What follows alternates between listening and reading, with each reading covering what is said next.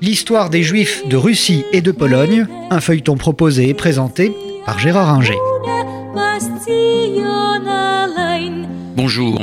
On a vu que l'arrivée de Brejnev euh, au pouvoir en Union soviétique va se traduire par un durcissement à l'égard des Juifs, surtout à l'égard de ceux qui veulent émigrer, qui vers l'Europe euh, occidentale euh, ou les États-Unis, qui vers Israël. Ceux qui déposent une demande de passeport ou une demande de visa sont souvent persécutés perdent leur emploi, euh, se retrouvent pour certains dans euh, des euh, hôpitaux psychiatriques et pour d'autres dans des prisons. On connaît le sort de nombreux réfusniks, comme on les appelle, qui vont connaître des heures difficiles, qu'il s'agisse de Nathan Sharansky ou de Yuli Edelstein, le premier étant devenu ministre plus tard de l'État d'Israël, le second euh, président de la Knesset, et on pourrait en citer euh, bien d'autres. Euh, la politique de dureté à l'égard des Juifs s'explique par un antisémitisme traditionnel en Russie et en Union soviétique, mais aussi par le fait, comme on l'a dit, que l'Union soviétique est alignée du côté des États arabes contre euh, l'État euh, d'Israël et ne veut en aucun cas renforcer l'État d'Israël euh, par l'arrivée de nombreux juifs formés de qualité, ingénieurs, médecins, en direction de Tel Aviv ou de Jérusalem. La, volonté politique est très claire de ne pas renforcer l'État juif. L'Europe occidentale et les États-Unis s'émeuvent du sort des Juifs d'Union soviétique. Il y a de nombreuses manifestations euh, dans toutes les grandes capitales, organisées dans les années 1970 par des Juifs et des non-Juifs, des hommes politiques non-Juifs, contre le sort euh, fait à la population juive. Euh, et aux États-Unis, en 1974, est proclamé euh, l'amendement Jackson, qui est voté par euh, les deux chambres, qui euh, lie le commerce américano-soviétique à la libération de nombreux juifs, donnant donnant, si vous voulez, des... que l'on commerce ensemble et si vous voulez profiter des exportations américaines, eh bien, vous relâchez des juifs. Cela va assouplir un tout petit peu la politique euh, anti-sioniste euh, et antisémite euh, de Brejnev, mais pas beaucoup, les manifestations contre le sort des juifs de l'Union soviétique vont se poursuivre jusqu'à la mort de Brejnev en 1979.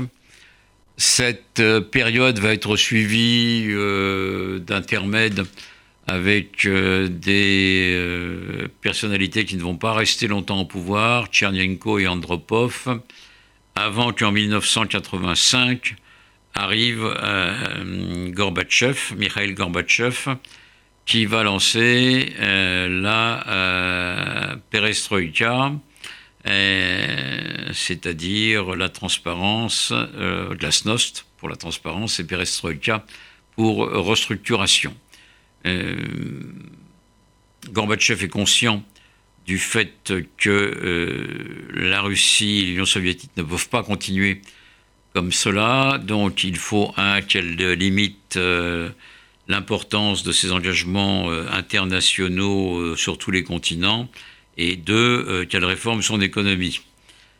Elle y est aidée, si l'on peut dire, par Reagan, qui a l'intelligence de lancer euh, une politique dite de guerre des étoiles, d'armements spatiaux, que les États-Unis ont le moyen euh, de payer, ont les moyens de payer, mais pas l'Union soviétique. Et donc, euh, Gorbatchev va être amené à faire des concessions, à pratiquer une politique de détente qui va se traduire très vite par, à partir de 1989, par une ouverture des pays de l'Est où les régimes euh, vont s'effondrer les uns après les autres, les régimes communistes vont s'effondrer les uns après les autres, et euh, en même temps, euh, une ouverture pour les juifs qui veulent partir. En 1989-1990, de plus d'un million de juifs vont quitter l'Union soviétique et un million presque se rendre en Israël pour former une communauté russophone euh, très attachée dans un premier temps à sa langue.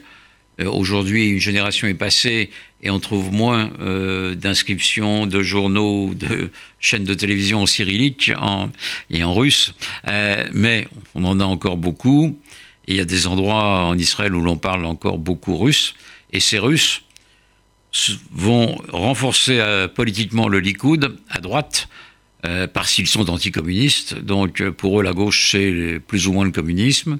Et en même temps, ils sont parfaitement laïcs et pas du tout religieux. Ils n'ont pas été élevés dans une culture religieuse, donc ils n'aiment pas les, religieux et euh, ils vont être symbolisés et rassemblés pour une part d'entre eux dans le parti d'Avigdor Lieberman, Israël Beteinu, Israël Notre Maison, qui est un parti très à droite, anti-arabe et anti-religieux.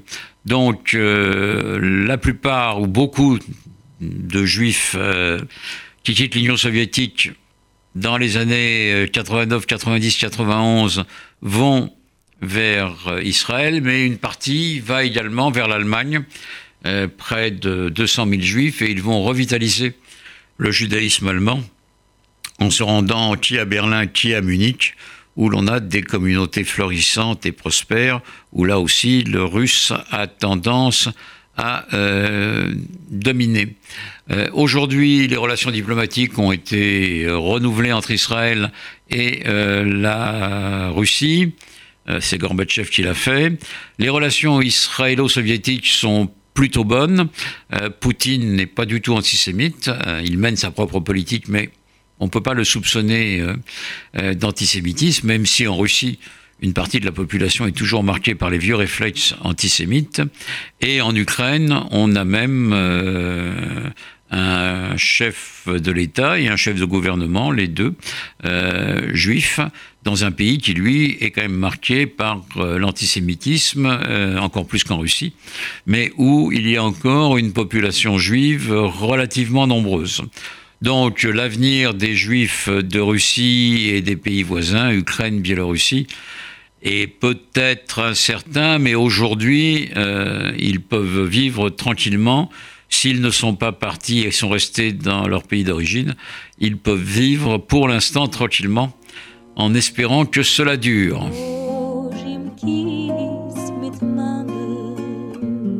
C'était l'histoire des Juifs de Russie et de Pologne, un feuilleton proposé et présenté par Gérard Inger.